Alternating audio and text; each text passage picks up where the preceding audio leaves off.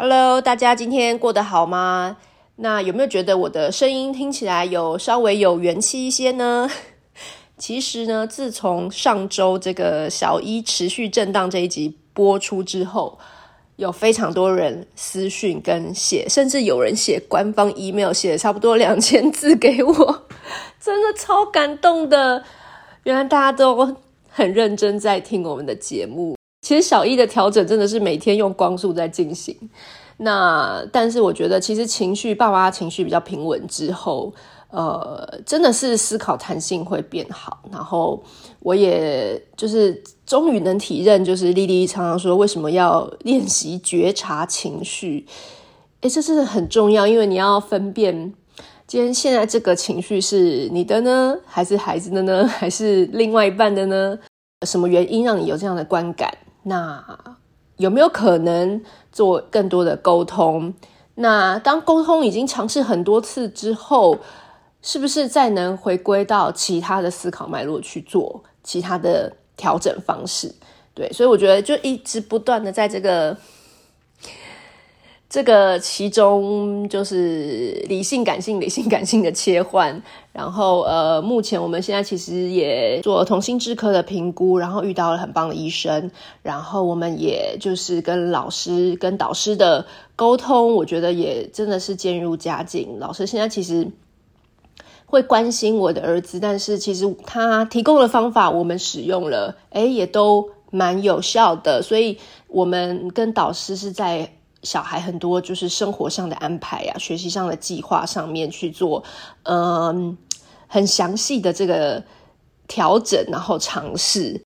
那当然，我们也听了很多就是大家推荐的 podcast，就是彤彤老师啊、怡晨老师啊，就是我觉得真的很多，最近真的很多频道在聊小一陪陪写功课啊，然后或者是嗯，你在。跟小孩上学之后，大人其实有很多自己的情绪要处理，对，所以我个人也很推荐大家可以去听听这些呃其他很棒的 podcast 频道。好，那我觉得我的这个每次心得都讲太多，我今天要现在赶快口播，就是我们呢有一个就是。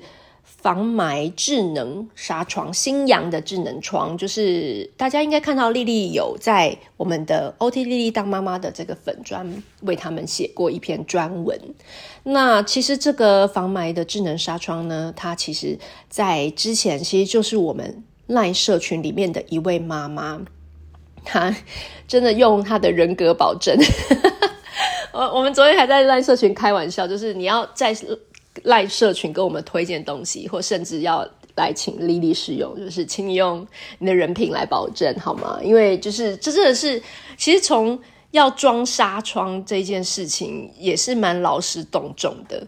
对，那其实呃，丽丽从我们也是从理解这个公司的产品，然后理解这个妈妈真的是非常非常的推荐，我们才觉得好，我们来试试看。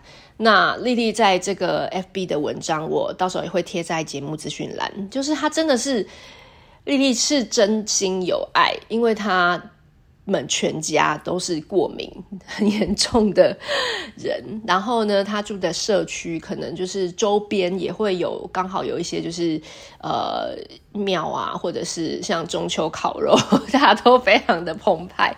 所以呢，其实这些烟味。呃，他对他来讲，其实之前是有一点小困扰。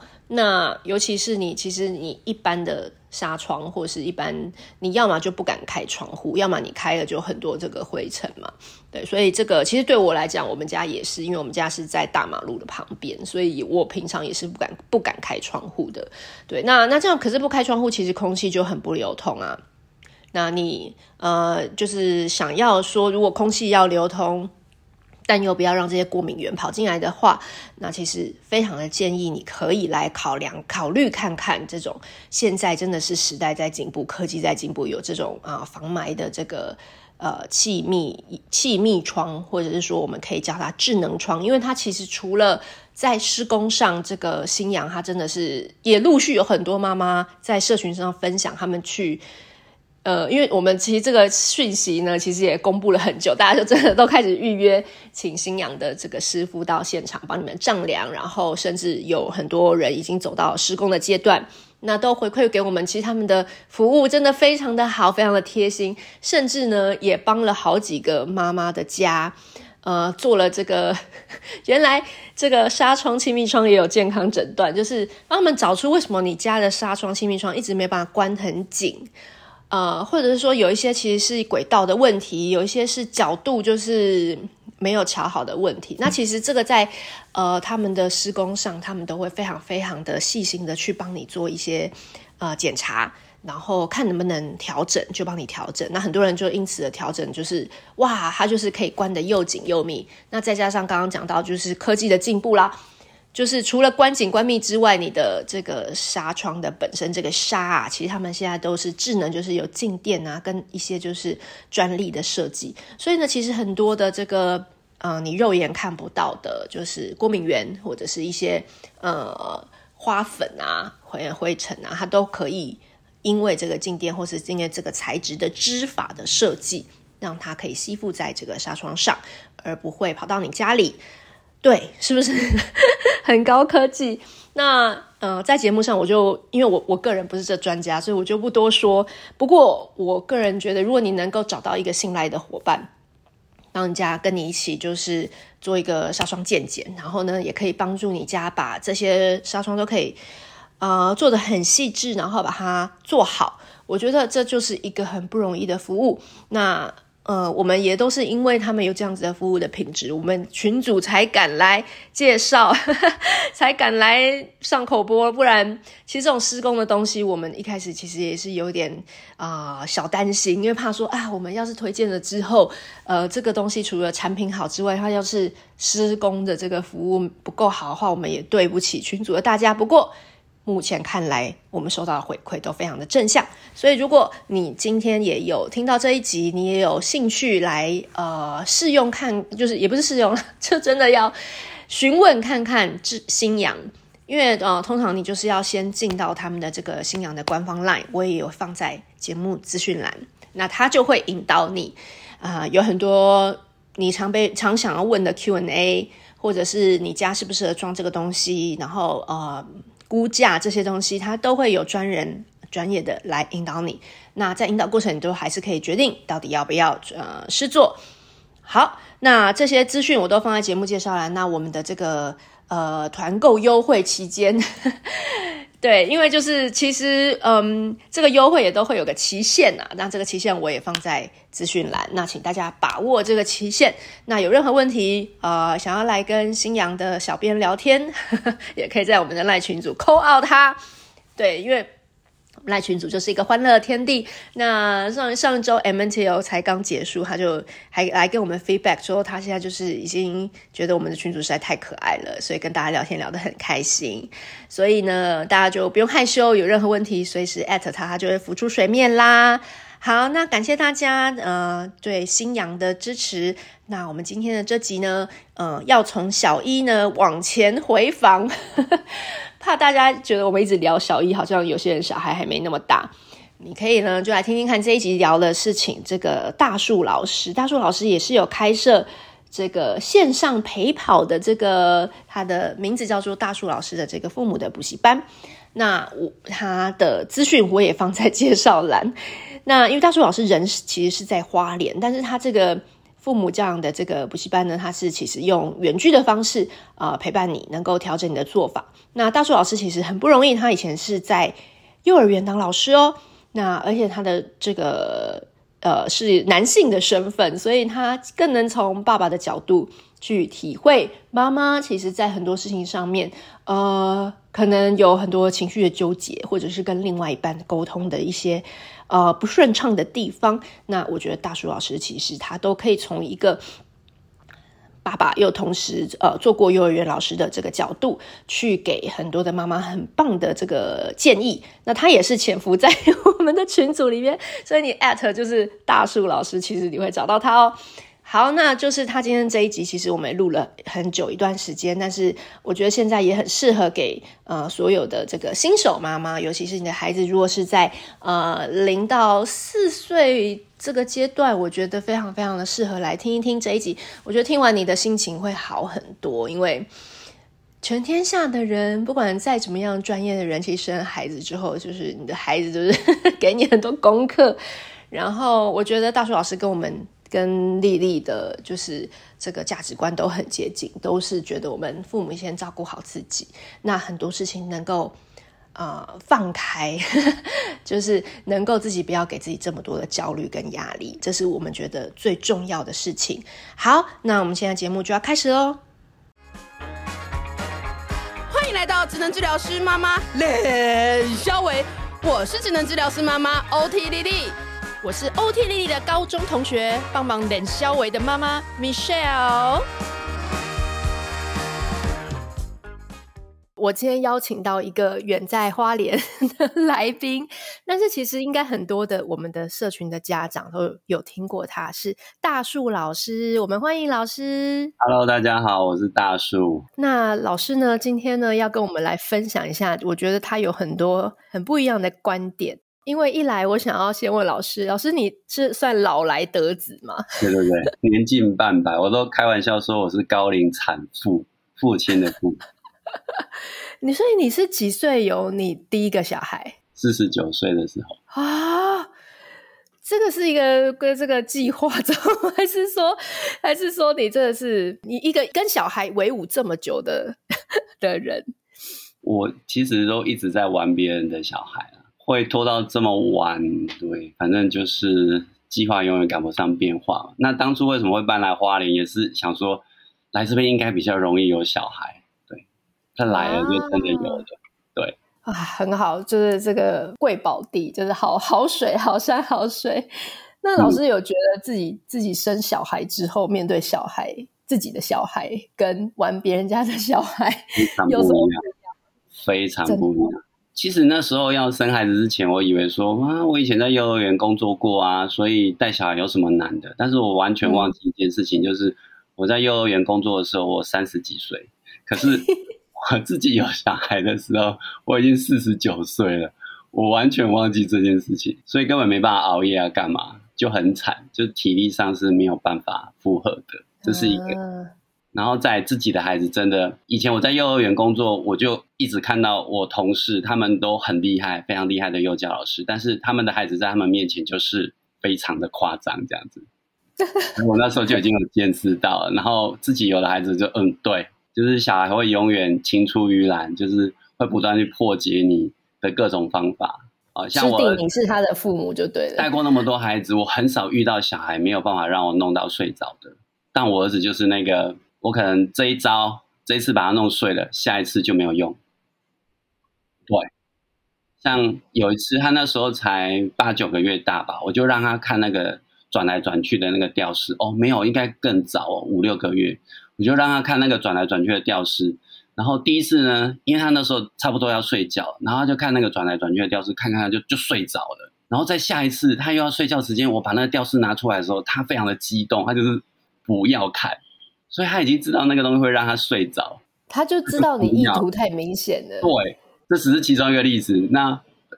就是所有任何我哄想要哄睡他的方法，都很快就会被他破解。那怎么办？你只能一直想新的方法。对对对对，那他又是那种不不吃奶嘴、不吃手，然后也不要安抚物。他的安抚物就是妈妈。然后我也知道说，嗯、其实让孩子就是含着奶睡着不是一个好习惯。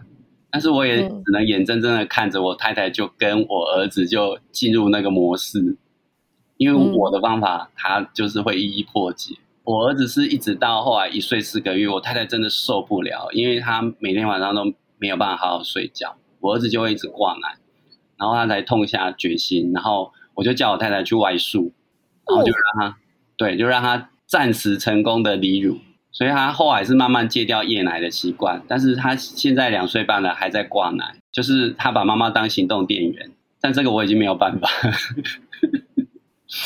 啊。所以真的是自己的孩子不好弄哦，不好弄，真的。那你觉得有那种会是觉得其实是跟你之前就是教课，然后或者是带别的小孩是类似的问题，只是说这个小孩因为是自己的小孩，所以他比较难接受你，就是会排斥，还是说你会觉得小孩有有新的问题一直出现这样？我觉得就是他不断的进化。他也在升级。所以呃，家长问我一些教养问题的时候，我通常就会先聚焦在就是他到底遇到什么挑战。我比较不会马上给建议，嗯、因为我知道任何我教的方法，很快小孩都会破解，所以我会想要去思考说，怎么样的方式是对这个家长来说是相对比较轻松，而且可以他比较可以就是知道原因之后，他可以一直去调整方法。要不然如果我我教他一招，可能诶马上见效，但是可能过两天他又跟我讲没有用。嗯，啊，当然如果以我的工作来说，他一直来找我是很好啦。但我、嗯、我会比较倾向就是说我。陪家长去了解孩子这个行为背后的原因是什么，然后而且是要对这个妈妈来说比较适合她的方法。像有的妈妈她就没办法严厉呀，嗯，如果教她那种说到做到的方法，她就做不到。她像这种妈妈，我就会教她比较是教孩子撒娇。哦，怎么说？我就举个例子好了，像我儿子很清楚知道，呃，下楼梯的时候，我们家没有电梯，我们住在三楼的公寓，下楼梯或上楼梯的时候，妈妈不会抱他，因为他太重。妈妈已经抱不动他了，嗯、妈妈就是没有你自己走，然后我呢，他就是要我抱。对，好，这里就会有一个问题，到底要不要抱？那因为妈妈已经拒绝他了嘛，所以他已经有机会练习了嘛，所以妈妈那边可以说到做到嘛。那我这边我就转另外一种方式，我就是让他撒娇。所以我儿子要我抱，我就说好啊，怎样芭比才能抱才会抱你？好，那我就教他，那你要笑嘻嘻啊，你要说拜托拜托，请帮忙。啊，你要亲芭比，左边、右边、额头，好，然后再抱一下，说爱芭比。反正我是从一开始教他请帮忙，然后我就不断的加码。就是我刚刚跟你讲那一长串不是一次发生的，而是每次每次他会了，我就在加码，他会有在加码。所以我太太那边比较是呃教跟他建立那种你自己想办法走路，不要依赖别人。嗯、那我的部分就是好，那我教你撒娇。你要请别人帮忙，那怎么样是有礼貌的？怎么样是呃，就是人家会愿意帮你的方式？那我觉得其实这两个东西孩子都需要，嗯，这样就不用去卡在就是说教养态度要一致，因为孩子可以从爸爸妈妈身上学到不一样的东西。但是重点就是我们怎么样把它像拼图一样把它拼在一起。其实你也不是要他去讨好你那种感觉，而是你给他其他丰富的策略，让他有各种不同的方式去。去尝试达到他想要的一个结果，这样子。所以他从从我身上学到的是，我怎么去跟别人沟通协商，我怎么有礼貌的去请求别人。所以这个问题就他就不是是非题了，我到底要不要报，而是我想要陪这个孩子学会什么。嗯，那每个家长能够陪伴孩子去学会的东西都不一样。嗯哼，而且我觉得又又讲回来，你刚刚讲一个很好的观念，就是其实也是在家长本身是一个什么样的人，这个东西不要去忽略它，因为我觉得很多人他想要去忽略这个，而去寻求一个呃唯一的方法，但是当你自己大人在一个不舒服的状态下，就像你刚刚讲的，我我就是一个很很温柔的人，你要叫我很严厉，或是我是一个一板一眼的人。你要叫我让小孩跟我撒娇，那个对这两个人来讲都很痛苦。对，所以就是你会去觉得，反而去探究你自己在一个什么模式。就像你刚刚讲撒娇，有的人可能真的很乐于小孩跟他这样子，是是是，他他最后觉得我抱的心甘情愿啊，我我很开心，他也很开心。对，对我我我也不会有罪恶感觉，我好像在溺爱或宠他，而是。对，而是这是一个他你觉得你们两个都舒服的一个状态。像有的家长他就会问我说：“嗯、老师，他这样会不会被宠坏？”对。然后我就说，基本上孩子身边只要有一个大人会去警觉到这件事情，这个孩子就不会被宠坏。那会被宠坏的孩子呢，嗯、通常就是他身边的大人没有一个人觉得自己在宠小孩，那这个小孩就很有可能会坏掉，因为没有人在反思。嗯可是基本上，只要他身边有一个人在注意这个问题，嗯、他就会有一些调整。小孩如果是自然而然，他身边各种的人都会存在的状况下，你有夫妻两人嘛，然后你有兄弟姐妹嘛，嗯、然后你还有阿公阿妈嘛，那每个人个性就是不一样。是，那如果大家都给他一个不一样的一个状态，他又懂得去适应不同的人、不同的做法，那其实就 OK 了。但是问题，问题要有一个人看懂这一切，然后把它拼起来，要不然它就变多头马车，啊、大家在互相较劲。我的方法才对，嗯、你的方法不对，我的比较好，你的方法比较好。嗯、对，那个那个就变成多多头马车，它是没有办法前进的。可是如果我今天是呃有一个人看得懂，他把它好像在拼拼图，各司其职。其实孩子身边的人是多元的，他从可以从每个大人身上学到不一样的东西。对，但是你刚刚讲像教养不一致，这真的是一个很多家庭，不管是隔代的不一致，还是、嗯、呃跟先生跟太太之间的不一致。那你自己在家里，你有觉得说？就像你刚刚讲说，要有一个拼凑的人嘛，所以，所以，所以是这个拼凑的人，他可能还是要掌握一些方法去沟通嘛，还是说这个东西是要怎么要知道大方向嘛？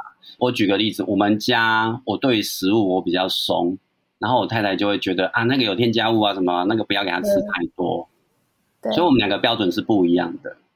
那因为这件事情，妈妈的标准比较高，所以我儿子他每次说他要吃什么，我就说去问妈妈。嗯因为妈妈的标准比较高嘛，啊，妈妈如果说可以，好，那我这边我就会给他吃。那、啊、如果妈妈说不行，对，对我们父子俩在的时候再来做一些妈妈不准的事情，这样子。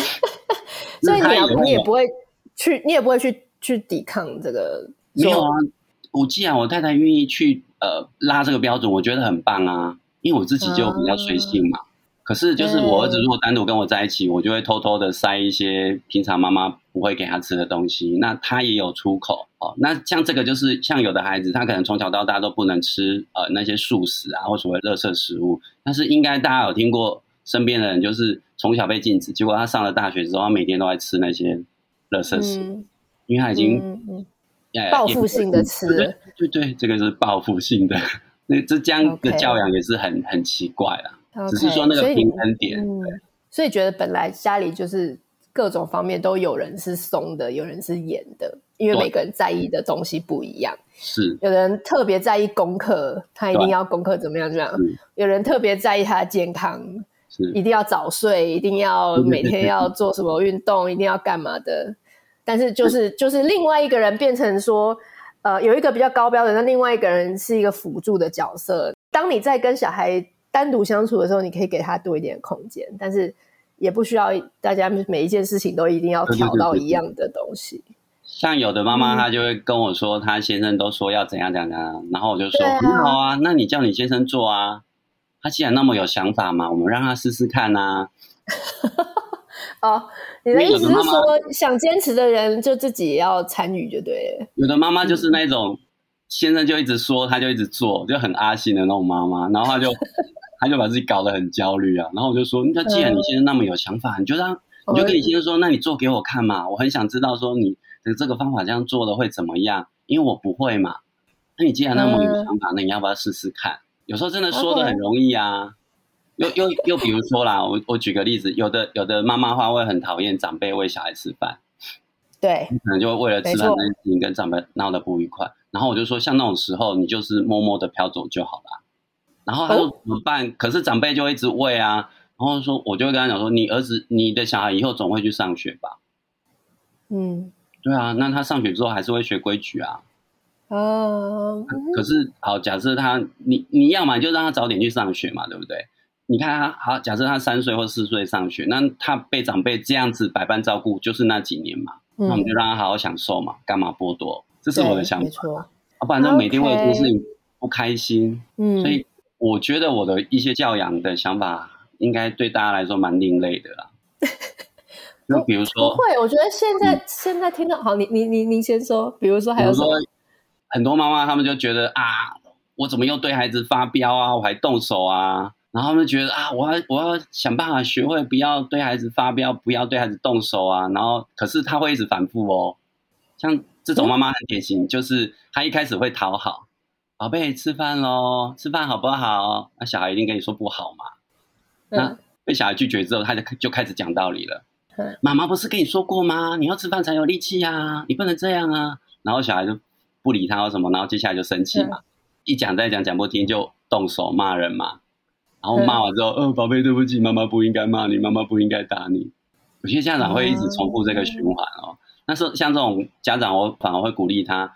你有一点点不爽，那你就骂出来。但是我们想办法减低那个杀伤力，就是所谓的对空鸣枪。你可以就是，啊、或者是说，对你不要去用一些真的很很很很破坏性的字眼去羞辱，不要压抑。然后我宁愿他们就转过去对着墙壁骂。哦，不要压，因为你压到后来要要有出口，对。那、啊、你压到后来，你还是会骂啊，而且那个杀伤力更强。然后有的妈妈就真的开始听我的话这样做，对墙壁骂，然后讲小孩吗？对啊，就把自己心里面所有的情绪都倒出来，因为你不要直接对着孩子，杀伤力就不一样。这个我叫做对公民枪法。嗯、然后有的家长就真真的开始这样子做，然后他们就觉得哇，好好清爽，我骂完之后好爽，好快乐这样子。然后 他们就说：“老师，我不能总是这样下去吗？”我说：“对，就是这样。因为你开始在骂之后，你就会开始去想别的方法，就是他会制造一个缓缓冲的空间，让妈妈去思考。嗯、那我我有没有办法去找到更好的方法？” OK，要不然他会一直落入我刚刚讲的那个循环。嗯，讨好，然后讲道理，然后 OK 指责，然后又失控，然后又回到讨好。妈妈，妈妈不应该骂你，妈妈不应该打你，你愿意原谅我吗？我下次又一样，啊，没办法跳出那个循环。我觉得你这个有点像那个，像心理师有在讲，就是像类似暂停的功能，只是说一般暂停会说你到另外一个空间，然后。换手，请人家来处理嘛，那你去休息一下。对，对，但是我觉得你的暂停比较像是，如果其实旁边也没有别人可以帮你，然后你又在那个当下，你很真的很想要发泄，你就转一个地方，然后就是说不是针对小孩要讲这件事，而是你很想讲，那你就讲，那你是在对其他的地方这样子，那还是有一个暂停的感觉。对对对，妈妈就说她不想要在孩子面前，我说那你就去房间啊，就去里面吼一吼，叫一叫再出来啊。但大部分妈妈就是来不及啊，你那个当下就很不爽啊。通常对着墙壁骂一骂之后，那个旁边小孩都突然安静了，对啊，然后妈妈可能就回来说：“呃，那我们现在可以吃饭了吗？” 通常小孩都会说：“好。”就其实小孩也是，其实感受到你很生气。其实我们也、啊、我们也一直在讲，其实正向教养不是说大人都不可以生气，是大人也可以生气，只是说你在盛怒之下不要口出恶言，然后不管是肢体或者是心理上去羞羞辱跟伤害孩子。但是你只要能够把你的生气，不管是换一个空间去处理，还是说换一个人去处理。都已经是很大的减灾，就是 你、你你你，你已经不小孩也知道你就是很气，但是他知道他今你今天没有抓着他的衣领，然后、啊、然后对他对不对？你没有没有伤害到他了，对吧？我最常讲的就是可以跟妮妮妈妈一样啊，那个蜡笔小新里面那个妮妮妈妈，穿裤子在那狂揍，哦。嗯。所以老师真的是很多，我觉得很很接地气，然后很很生活化的一些做法。那那你有你有觉得你有觉得，比如说你的学员有爸爸的吗？有，曾经有。那你觉得爸爸跟妈妈视角会不一样吗？超不一样的。那爸爸的视角？像跟你你你做爸爸是一样的吗？啊、我们很好奇。我的我的家长补习班，其实他们每天都要写作业，然后他们每天都有一个很重要的功课，就是要练习自我疼惜。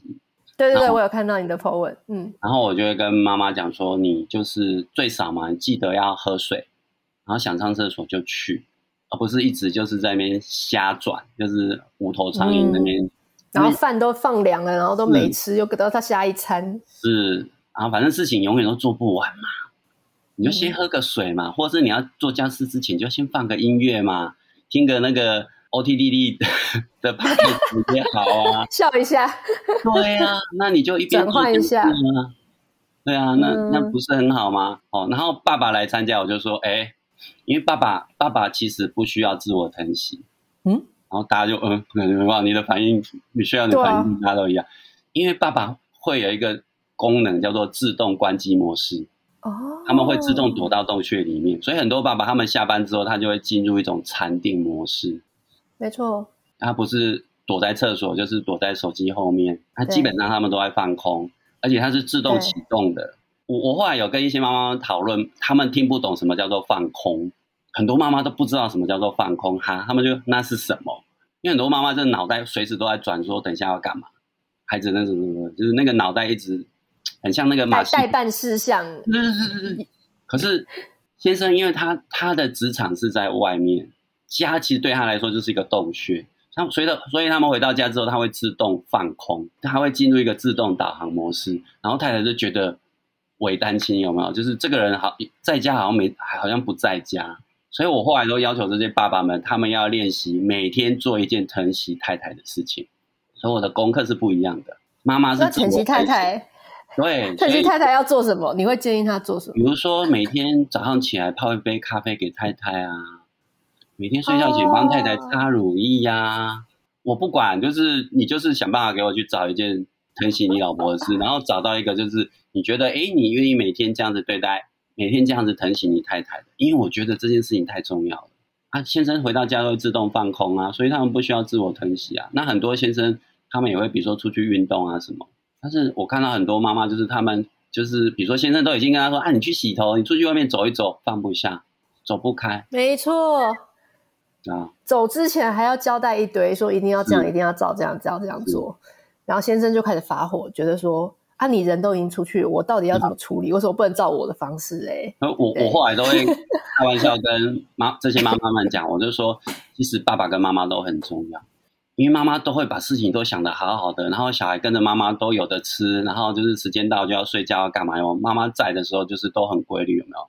所以爸爸的就非常重要，因为爸爸都在刺激孩子的生存本能、求生本能，所以跟着爸爸可能有一餐没一餐，有没有？然后就是这个那个随便啊都可以啊，掉到地上的人，我不是说所有的爸爸，但是 那个爸爸跟妈妈会有点不一样的地方嘛，就是大家标准不同。那所以爸爸在的时候，小孩的求生意志都会被激发出来，没得吃嘛，就要想办法找东西吃嘛。对啊。然后玩太累，然后就会知道哦，原来这个是玩太累的感觉。所以我觉得两个都需要，但是那个百分比就是妈妈可以去抓啦。懂，就是也是又回到我们最一开始讲的，就是不同的策略的阴影啊。是。对小孩来讲，他就是不一样的两个策略。然后大部分的爸爸。要有比较明显的功能，就大概都是小孩三岁之后，就会带孩子出去做一些对妈妈禁止的事情，这样。那时候爸爸的功能就会比较明显。但是三岁之前，就基本上爸爸不管做什么，就是只会讨骂这样子。对，这是很一般的状态。可是男生也不是故意的啊。嗯，真的啊。我我以前在幼儿园工作，其实到后来，呃，比如说放学的时候，我永远就是被分配去做那个没有人想要做的事情。然后其他老师就是打扫啊，做各式各样的事情。然后我就被分配到就是一件大家都不想要做的事情，就是顾小孩。因为我我我我打扫什么很慢啊，然后又扫不干净，哦，就被嫌弃啊。然后我就只好默默去顾小孩。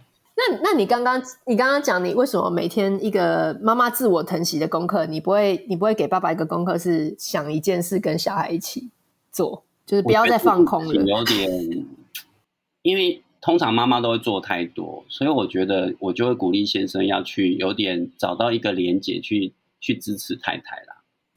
因为他们觉得这是反而更重要，是因为他们顾小孩基本上就会被骂，都会被念啦，通常都会被念。就是懂，就是他其实还是也是有很多任务顾小孩的任务在身上，但是如果。你还是只是眼光只看在他跟小孩，而不是看在夫妻之间的话，反而很多事情还是推不动。对啊，那个通航先生就会很挫败啊，帮忙顾小孩就会被念，嗯、因为妈妈跟爸爸的标准就不一样。可是爸爸也不是故意的啊。没错，没错。嗯嗯，这个我很觉得很很很好的一个观点，因为真的就是不一样，真的就是只是一个。一个风格不一样，那那个没有对错，就是做彼此擅长的事情。嗯、然后爸爸就真的比较适合，就是带孩子出去玩啊，嗯、玩的疯疯的啊。然后很多妈妈就问我说：“那他们很常就是，比如说以前我我常有讲座嘛，他们说可不可以帮爸爸办一个？有后后来曾经有一群社区妈妈，他们就半强迫自己的先生，他们就弄了一个讲座，全部都是爸爸。然后我那一天去，其实我还没去之前，我就觉得呃。嗯很尴尬，因为这个不是爸爸们主要学习的方法。然后那一天很好玩哦，那一群爸爸其实都很熟。然后那个地点是在某一个某一个家庭的家里面，他们家的客厅。然后我一进去，嗯、那个氛围就是一群人准备要看直篮，然后喝啤酒的氛围。对啊，看什么？看直篮啊，职业篮球。直篮。那一群爸爸就这样啊。然后，然后就进来进要讲教养。对对对对对对对。那我就说，我知道你们大多数人都是被强迫来的。那我今天要来聊，我们就来聊一聊，就是说为什么我们那么常被太太骂这样子。啊，虽然我那时候还没有当爸爸，但是我知道他们很常被骂啊。那有人跟你讲真心话吗？很难呐、啊，很难。对啊，爸爸好难呢。他，我觉得，我觉得后来我们在我们的赖群有讨论一个，嗯、有讨论出一个观点，我觉得很有趣，就是，是其实爸爸碰到育儿困难的时候，他没有，他没有那些同文层，当机啊，他很，啊、他很难。对，就是说，第一，他也不愿意去跟他的男性朋友诉苦育儿的碰到的问题。他们之间是不聊这个，聊这个好好解嗨哦，好无聊哦。就是你你干嘛要再讲这个东西？所以他没有，他没有地方，他们对他没有地方去讲。他自己的手足更不可能的，他自己的兄弟姐妹他也不会去讲这个东西。所以到最后就是他们其实是也是在一个蛮孤单，某种程度蛮孤单的状态，在用一些他觉得又不那么顺的方法，但是每天好像似乎又困在这个这个局面里面的那种。男生会有一点点感觉，大脑比较是问题解决模式吧。嗯，你你看哦，以前部落时代，女生在干嘛？女生就在部落里面嘛。嗯，然后为什么女生会就是很爱就是闲聊？因为那个闲聊当中都一直在交换经验。诶，你这个菜去哪里扒的啊？那个我小孩发生了怎么办？有没有？其实、嗯、经经验的分享，就是所以为什么女生会那么八卦？这是演化的结果，你必须要去跟人家交换讯息，你必须要跟大家是呃有连结的，要不然你自己一个人没有办法照顾孩子。所以那个是演化的结果。嗯、然后你看男生出去打猎嘛，对不对？你打不到猎物就是打不到猎物，没有什么好说的。你看啊，你想象一下，那个以前他们出去外面打猎的时候，晚上那个萤火点下去在讲什么？哦，那个我们上一次在那个那个那边打了一只很大只的山猪啊，怎么怎么，然后是怎么抓到的啊？怎么所以男生都永远都在唬烂嘛，唬烂说自己当兵多厉害啊，然后什么什么那个什么谁篮球很厉害，什么很厉害，其实是演化的结果。那他们不会去讲一些，就是说啊，上次那个山猪打不到，我饿了好几天，讲那个很煞风景啊。所以其实那个是演化的结果。嗯，所以所以他们就比较想要找到一个。确切的解决办法或工具，或买什么东西，嗯、或去交给什么老师处理，就是把小孩交给他，或者是钱钱花下去，对，有没有这样子就可以？有没有？对，但是有没有保证？有没有保证效果？对对对对，太太通常都是试试看嘛，听听看嘛，你没有听怎么知道？然后先生觉得浪费时间，比如说，嗯、大树老师说，然后先生心里面想说，大树老师谁？真的耶？可是我今天我跟你讲。黄崇明医师，哎、嗯，爸爸耳朵可能会竖起来一下。黄崇明医师可能对爸爸来说是一个专业人士，我觉得是哎，而且尤其是我觉得，甚至你说医师，当然他站在呃更多，比如说如果说疾病那一类的角度，他一定有很明确的答案嘛。然后你荨麻疹就怎么照顾啊，COVID 就怎么照顾，是步骤 A B C D 这样走，应该不会什么错。但是讲到真的是教养，尤其是刚刚老师讲，就是你有每一个家庭，又真的去探究每个大人自己的状态、小孩的特质的时候，真的很难有一个唯一的东西。但我觉得这就是让这些问题导向的人觉得很烦，因为因为那这样子就不能套用啊。然后或者是老师也有在其他地方有讲过，那我试过一次两次不行，所以我就觉得这一套啊，真像这样就是讲讲而已啊。对啊，就是。很很多、啊那个、很多先生就会忍不住，你那边正向教养干嘛？打下去就有用啦。哦，然后要不然要不然就会这边讲说你呀、啊，你看你那个什么爱的教育把小孩都宠坏了。那我这边我真的要帮妈妈们说话，嗯、就是呃，像有一些书他们会提到一个概念叫做婴儿自我。嗯哼，婴儿自我跟成人自我，然后婴儿自我通常就是在熟悉的地方。我我们先定义婴儿自我跟成人自我。婴儿自我就是我就是要现在马上我不管，自我中心。啊、那成人自我就是我们要做给人家看，我们要等待啊，我们要礼让别人。所以一般来说，我们在外面会比较想办法去呈现所谓的成人模式、成人自我。哦，那私领域或是熟悉的人面前，就会比较表现出婴儿自我。嗯，孩子们通常主要照顾者是妈妈。那他就会在妈妈面前表现出婴儿自我，嗯，啊，爸爸通常不是主要照顾者，他就会那种在爸爸面前比较表现出所谓的成人自我，就会比较、哦。还有老师，还有老师面前啊，学校老师面前，我们说不会说小孩都做口碑，有没有？真的，外面风评都颇好。嗯，然后像这种状况，我就会跟妈妈说：“那你就想办法让你学生顾一天看看啊，因为那个相处的时间长，他他不可能，小孩不可能一直在爸爸面前呈现成人自我嘛，他一定会疲乏嘛。对，啊，对。那有有的妈妈说试了三天，她老公终于懂为什么小孩会这样，有小孩是可以撑这么久的，但大部分的小孩就是一天就会原形毕露，然后先生就以后就不大敢说妈妈把小孩宠坏。”嗯，我都开玩笑说，这些小孩看到妈妈就打卡下班了。哎、欸，可是我跟你讲哦，这个观念其实很多人有点难相信，就是觉得说小孩怎么可能，就是说有这么多的所谓。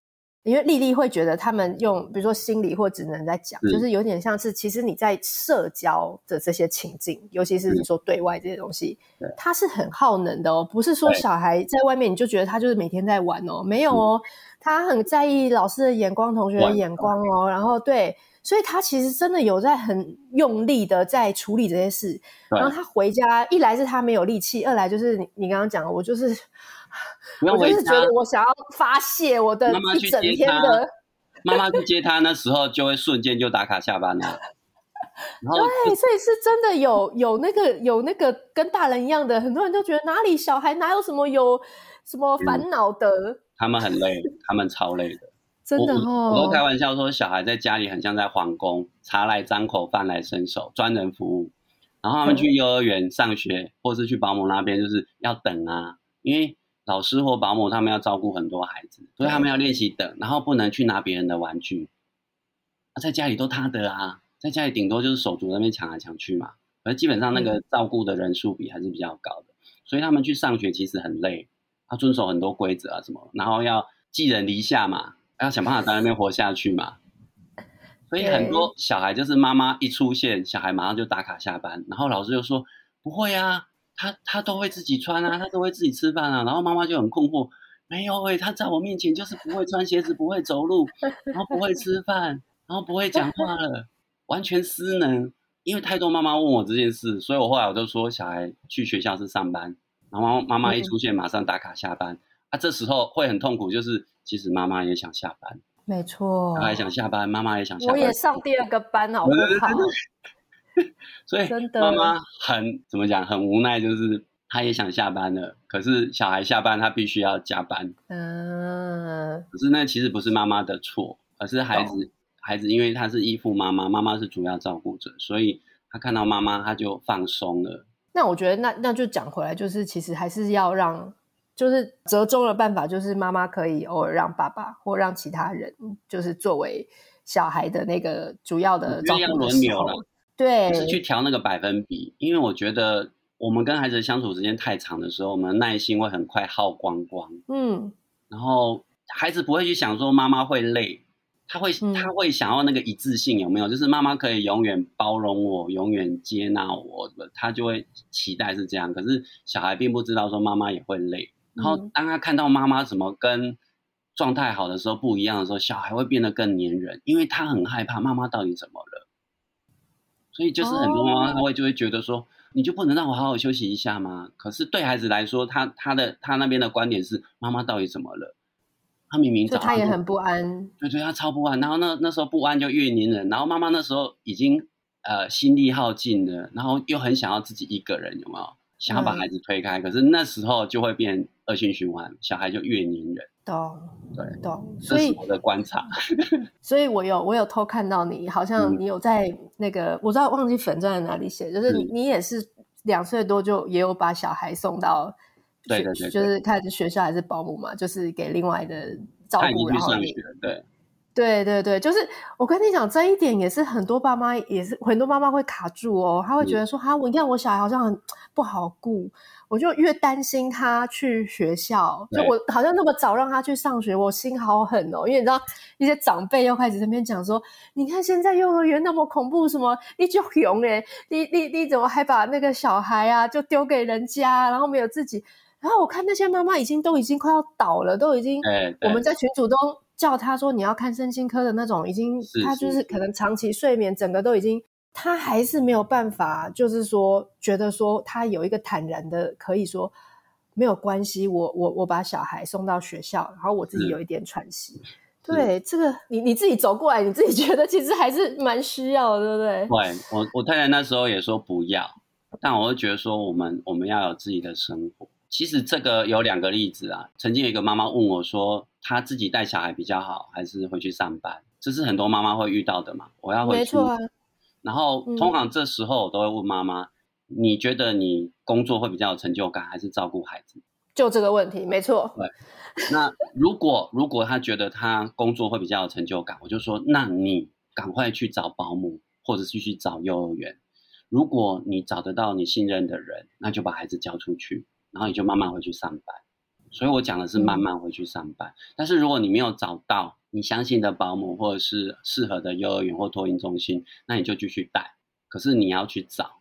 对，那我会建议这些就是工作会比较有成就感的妈妈回去上班。所以你的问题是问在于妈妈自己想要的东西是什么？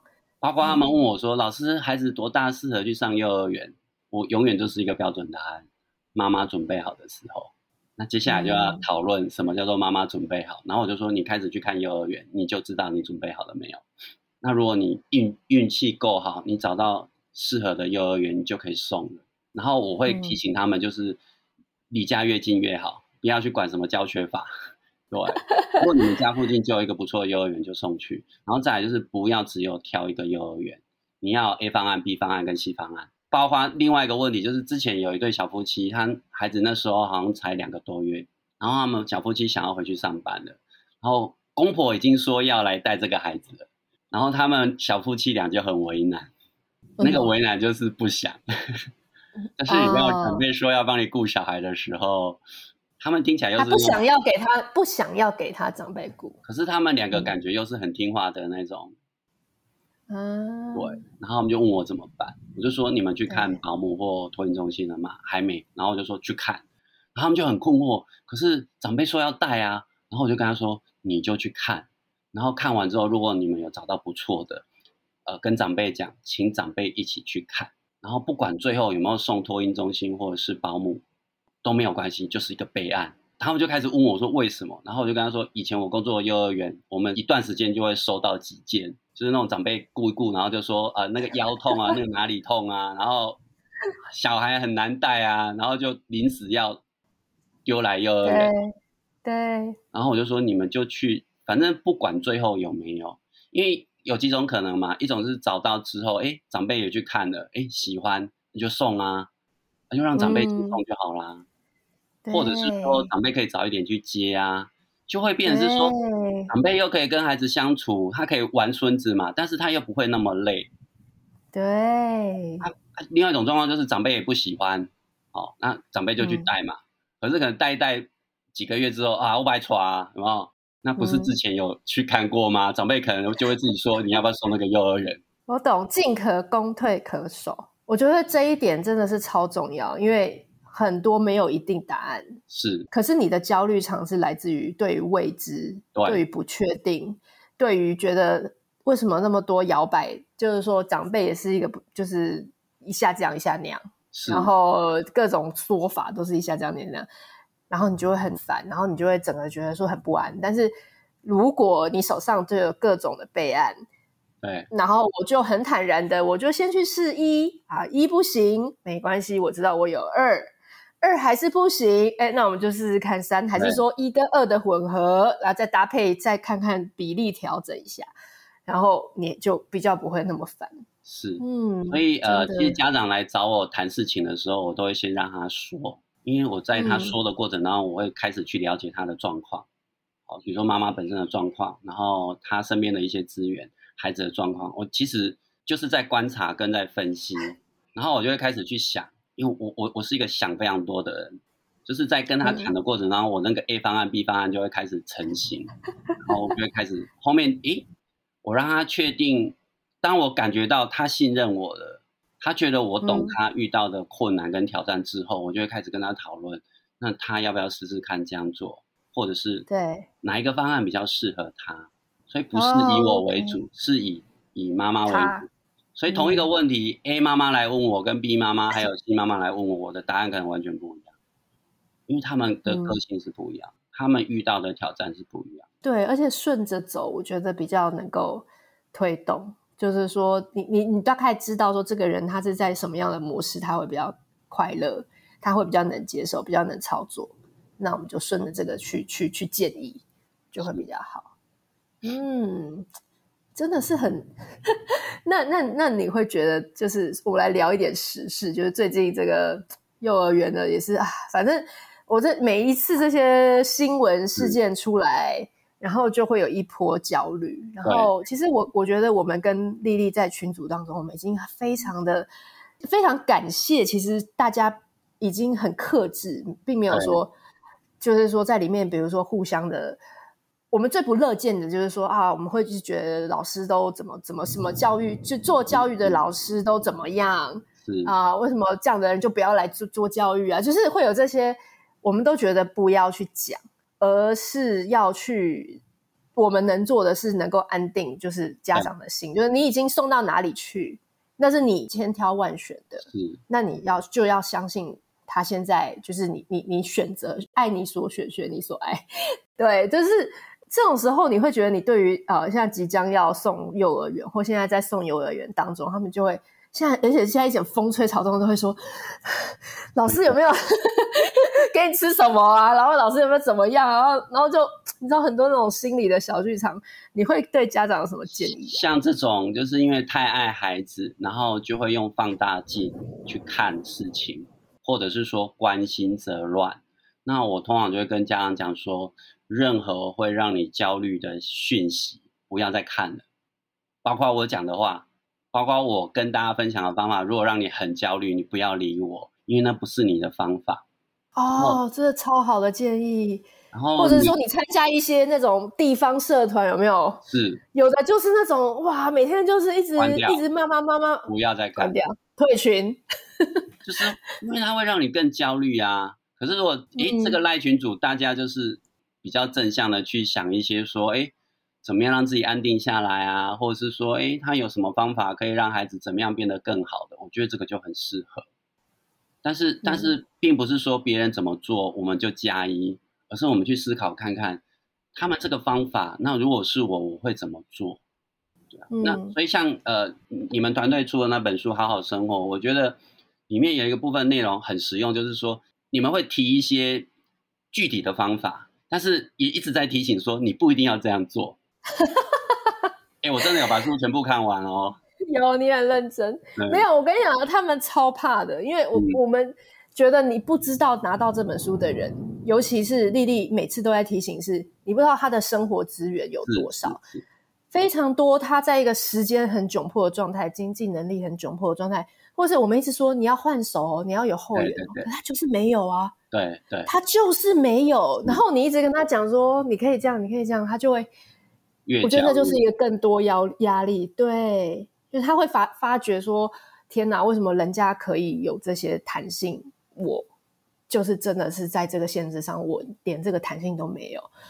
对，所以这我讲一个讲一个很焦虑的例子，是 什么？那时候还在幼儿园工作的时候，我们有一个很年轻的同事，她好像才工作。嗯第二个月还是第三个月吧，她就跟我们说她怀孕了，她大学刚毕业。然后你知道这些婆婆妈妈们、这些老师们就开始想要把毕生的功力、一甲子的功力给这个年轻小女生，你知道吗？然后大概一个礼拜之后啊，就是我们知道她怀孕之后，大概一个礼拜之后的某一天，那是我的助教嘛，他就跟我说：“他说老师，我可以跟你聊一下吗？”然后我说：“什么事？”然后我就私底下跟他聊，他就。跟我说，你可不可以请大家不要再教我怎么当妈妈了？我快要崩溃了。哦。可是你看，大家的出发点都是好的哦，因为他刚毕业嘛。然后这些这些老师们、这些婆婆妈妈们，包括家长哦，就每个人就啊，你怀孕了，恭喜恭喜。然后就开始，哎，我跟你说，说说说，啊，你可以怎么怎么。哎，他听个一一个礼拜，他就他真的快崩溃了。我就开始跟大家讲，不要再告诉他怎么当妈妈了，我求求你们。哎，可是大家出发点是好的哦，这是一个非常经典的例子哦，真的很经典呢。啊，所以这个例子让我学到一件事情，就是别人没有问我，通常不不会主动讲。像有有的家长就会问我说：“哎，老师，你坐坐车看到有妈妈就是没有好好的对待孩子，你会怎么样？”我说：“我通常会飘走，除非我很确定那个是一个虐待的行为，那我可能会打电话，因为我没有权利。可是如果他已经出现那种所谓虐待或是不是很好，应该是要让公权力来介入，而不是我。这是我的想法。然后他们都会想象说，我就会过去跟那个妈妈，就是。”小以大义啊，然后跟他分享怎么样教养孩子啊。然后我想说，他又没有付我钱，我干嘛那么鸡婆？对啊，而且这种，欸、可是这个真的很要小心。这个有时候就是路上都会有那种正义魔人啊，我们婆婆妈妈有没有？你看你的小孩子，就很常会有那种大姐会过来搭讪，有没有？那小孩子，然后就开始教你怎么带小孩，温顺啊，那有没有？有有有，计程车司机也会。我那天还被被一个司机训话哦，我就接小孩下下雨，我坐计程车接下来，然后就接上来，然后小孩就会跟我讨论晚上要吃什么。我就说我会煎一条鲑，煎一个鲑鱼，然后我们会有一个什么排骨，然后一个什么汤。然后那个司机就说：“你那个排骨是炸的哦？”我就说：“对啊，我说那是外面买好现成的。”然后我就再再给他用烤箱烤一下。唉，你们这样子是不行哎、欸，就是给小孩吃这种炸的，然后又是外面买的，然后就开始念我，我心里就想说，哎、欸，我他没有听到，我刚刚已经煎了一条鱼，我已经煮了一个汤，炒了一盘青菜，我吃了一个外带的炸排骨，现在还是我婆婆去买来给我们的，我到底？可是你知道那种，我我完全理解，就是他其实也是好意，是，但是我也是觉得不要再就是就是妈妈。缺的永远不是建议，真的，而是理解跟陪伴。妈妈通常最需要的就是有人懂她，她很辛苦，她、嗯、真的很爱孩子，她为孩子做了好多事情，然后耗了很多心力在孩子身上。妈妈其实都希望有人懂她，如果有人懂，好像她的这些辛苦都是值得的，因为被看见。嗯、但大多数人都是会放大某一些事情，然后提出自己的观点。然后妈妈就会自动中箭，你知道吗？就觉得自己所做的一切就被因为这件事情被抹杀了。包括说他只是个路人。对，真的真的。所以所以像老师在你开设的这个大树补习班，所以这是一个这是一个线上然后远距的嘛，就是说然后一次可以有多个学员这样子。我是开赖群组，然后我每天会开两个记事本。啊一个记事本就是我会分享一些简单的教养技巧，嗯、这二十八天就是家长就会慢慢的每天吸收一点点教养概念，我觉得很实用的教养概念跟想法。那另外一个记事本就是我邀请他们练习自我疼惜，还有就是呃练习用可以代替不可以，因为我觉得这是一个很简单很基本的能力，嗯、就是像有有些家长他们就会去学那个什么呃给孩子两个选择啊，然后我就常常在想。你一个选择都想不出来，你怎么给两个选择？你一个选择都给不出来的时候，通常你给了两个选择，就会不小心变成两个威胁。两个威胁什么？两个威胁就是你要是不怎么样就怎么样，其实都是威胁。OK OK，就是孩子完全没有感觉到他就是有选择，可能两个选择是让孩子。觉得说，哎，我选 A 或选 B 都可以，我自己有选。都好好，我都好想选哦，这样。可是当你一个选项都想不出来的时候，你讲出来的就会不小心变成两个威胁。你要是不去，然后我就怎么样？然后你要是不这样就怎么样？两个都是威胁，那孩子就觉得，其实讲比较那个就给他整笑哎。其实换汤不换药啊，所以我会觉得用可以代替不可以是非常基本的啊，比如说不要跑。我们很容易跟孩子说不要什么，不可以什么。对。可是如果不要跑，我们可以改成慢慢走，也不一样哦。嗯、就是我会教一些简单的技巧，或者是比如说，呃，我都会邀请家长练习一件事情，就是要提醒孩子做什么事，尽量在他耳朵旁边小声的说，特别是在外面的时候，因为你公开讲，嗯、你给我做好，跟宝贝，可以麻烦你做好吗？那个孩子听到的感觉是完全不一样。啊，光是这个小技巧就会让亲子关系变不一样，因为会发现孩子比较听话，啊，这个也是一个可以，嗯、就是我我们还是提醒孩子，但是我们是比较是在他耳朵旁边小声的跟他说，对，那、啊、当然，你如果小声跟他说，还是威胁他，呃，效果还是不一样啦。对。即便你是但是但是一般一一般正常人小声说，通常都是说，就是你要请他做什么了。对啊，一般正常人，你在孩子耳边说话，你总不能用吼的嘛，一定会小声嘛。对，对啊，对，用可以代替不可以，我觉得是非常基本的一个练习。那他们慢慢慢慢练下来，就发现，哎，孩子好像比较听话喽，比较愿意去做那件事情哦。嗯因为我我们给的都是给替代方案，像我儿子啊，我们最近大家出去玩，他很可爱，他会像一个小老头一样，手背在后面看东西。他因为我们就会常常跟他说，可以哦，眼睛看哦，手背在后面用眼睛看哦。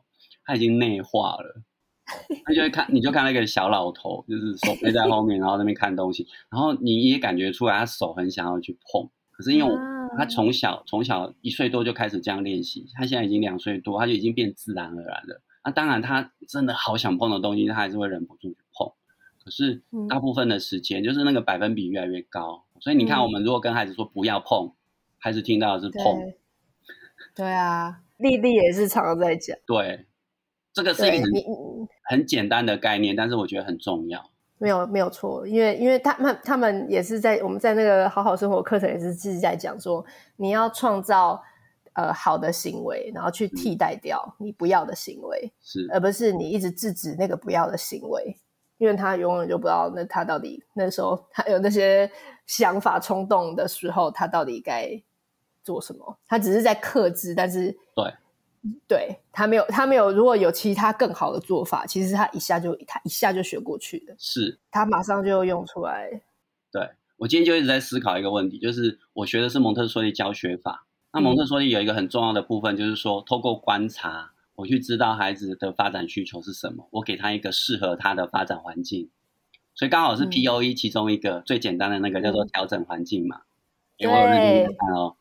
而且我觉得这是最简单的，就是调整环境对家长来说是最简单的。比如说，没错，最最好控制。对，比如说孩子会乱跑嘛，就是一岁多有一阵子他们就会失心疯乱跑。然后可能家长每次带去公园或带去大卖场，他们压力就很大。然后我就会跟家长说，像这个阶段的孩子，最好带去国小操场那种封闭的空间，他在里面怎么 跑都没关系。这个就是一个适合他的环境嘛。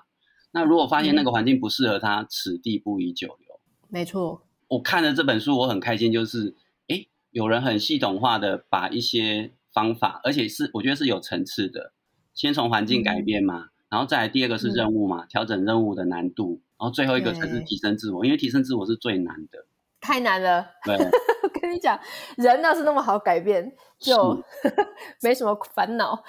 对啊，所以我觉得有层次的嘛。嗯、对，先挑简单的做，然后简单做，搞不好就有很大的效果。然后我就发现，其实我我都在用 POE，但是我我自己并不知道哦，原来这个是 POE 的架构。所以，比如说家长他们问我，孩子不收玩具怎么办？好，第一个调整环境，我就会跟他们说，玩具减到最少。如果你帮孩子收玩具，你不会生气，那就对了。因为你大人帮他收，你都会不爽。你觉得小孩有能力收那个玩具吗？你大人收都已经没送啊，那就代表那个玩具真的太多啦。所以我就叫他们收到最少，然后我就会给给他们一些参考的案例，怎么样收，怎么样减到最少。再第二个缩减任务嘛。那缩减任务就是像我就会建议他们，也是透过环境啦，就是六个篮子，然后每个篮子里面就是同一类的玩具，比如说这个篮子里面就是六台车子，三岁以前六个，六个是一个很神奇的数字，那个是孩子有办法的。那当他每一栏里面的东西都很少的时候，你看环境任务又变简单，对。然后如果孩子真的不收，我们帮他收，我们还是示范给他看。啊，在这当中，其实我们一直在提升我们的能力。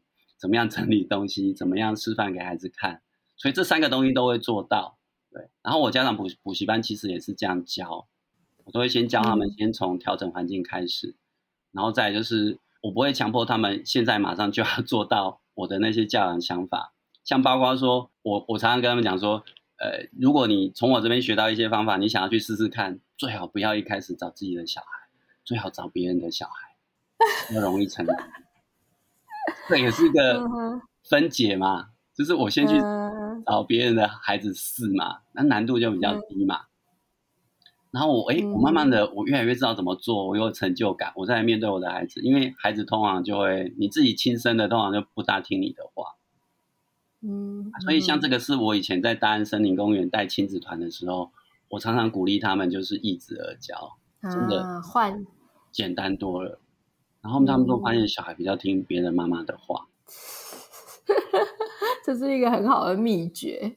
有时候大家来一起遛小孩的时候，再交换交换来教小孩。像我以前在那个亲子团，我们在大安森林公园啊，我我们会露营嘛，那我最喜欢看到的一个画面就是。妈妈躺在那边休息睡觉，然后你就会想，哎，那他的小孩呢？别人在顾，大家轮流。我看到你们开的那个社群啊，然后妈妈们每天在里面留言什么，我就觉得哇，这真是一个很棒的黑洞。那个留言量真的是惊人，嗯、我自己常常也是追不完。但是，但我觉得真的是大家有一种。不孤单呐，就是说，哎、欸，这个问题，哇，对，这好像似乎群组里面所有人都有，都都都不寂寞，嗯，都会看到。我的家长补习班其实也会有这个效应，就是像有的妈妈她可能没有每天写作业，她偶偶尔才写，可是她都会看我的贴文，或者是看其他妈妈的作业，然后他们也会发现说，哦，那个小孩好像状况比我家小孩严重，然后。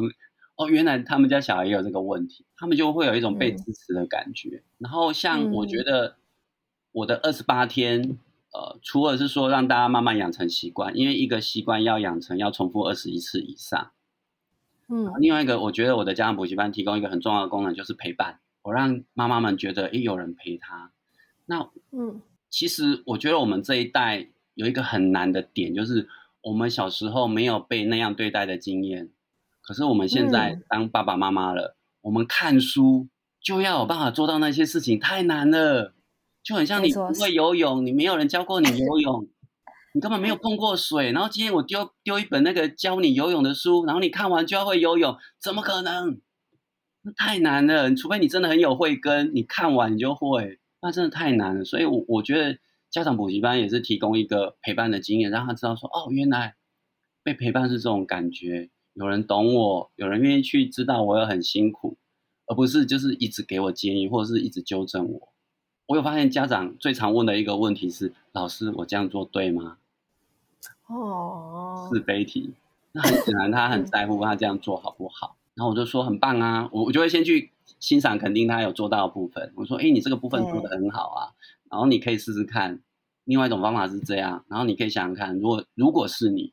所以我有时候我的回答就会说，我如果是我，我会这样做，但我可能会挂号，因为我很懒。就是多给他一些新的一些灵感，但是你不不会去说，哦，我就觉得一定要这样做。你看你上次就是没这样做吧，所以就 不会不不会有这种。那我就是反而还是太多人跟他说了，不需要。真的，我跟你讲，现在真的 大家最怕听到这种，然后。就会觉得说，哎，知易行难，就是真的每次每次新观念，然后我要融合想通，用在小孩身上，每一次真的都一每一个改变都很非常的困难，都是都是很大的一件事情。我我是非常推大家都要去买《好好生活》这本书回去看，因为就是就是它就是真的从简单到入门，然后我觉得好贴心，就是最后面。还把全部的重点都整理，就是怕有些妈妈们就是真的没有空好好的看完，就直接跳到最后面，嗯、直接去看 SOP。我真的觉得你们很贴心，嗯、谢谢老师。我我这边也要也也要帮帮我，我也要推荐大叔的这个家长补这个家长补习班，因为我真的觉得，如果你需需要一个很有安全感。